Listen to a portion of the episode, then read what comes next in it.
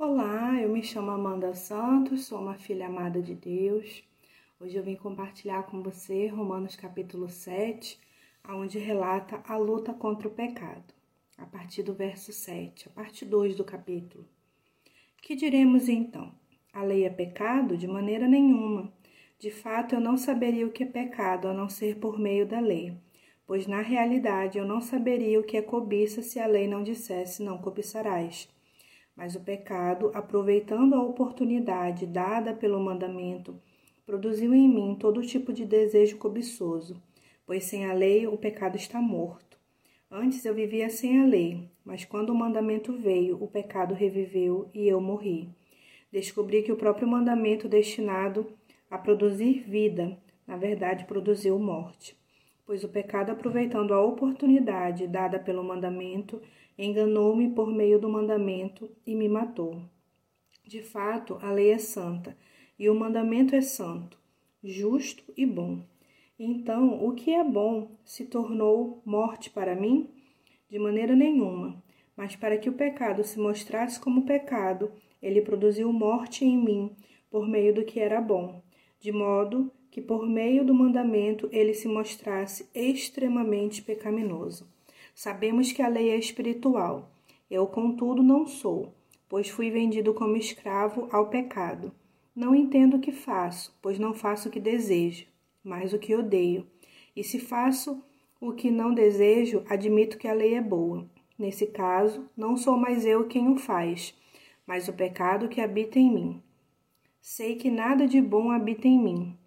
Isto é a minha carne, porque tenho o desejo de fazer o que é bom, mas não consigo realizá-lo. Pois o que faço não é o bem que desejo, mas o mal que não quero fazer, esse eu continuo fazendo. Ora, se faço o que não quero, já não sou eu quem o faz, mas o pecado que habita em mim. Assim, encontro esta lei que atua em mim. Quando quero fazer o bem, o mal está junto de mim.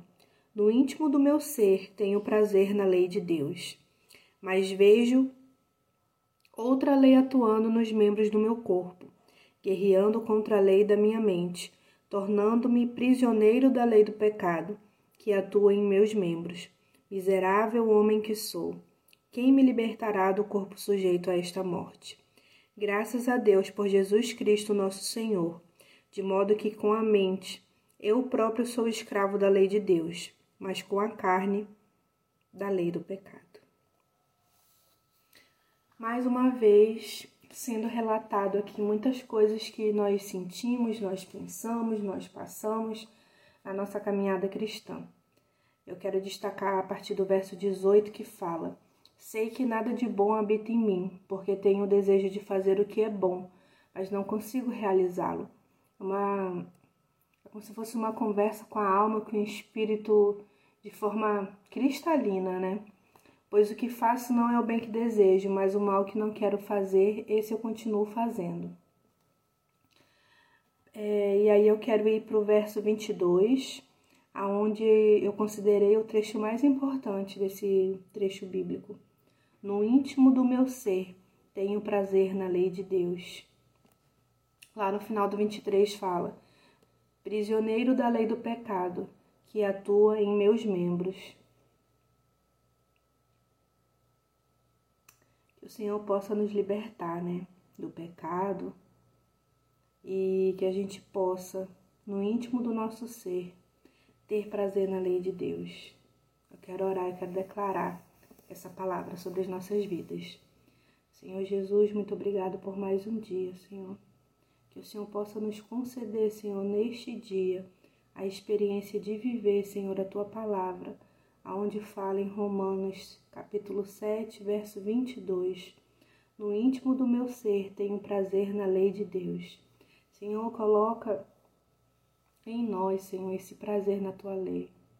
Que a gente possa viver experiências com isso, que a gente possa compartilhar com os nossos irmãos as nossas experiências e que isso seja para a glória do Senhor.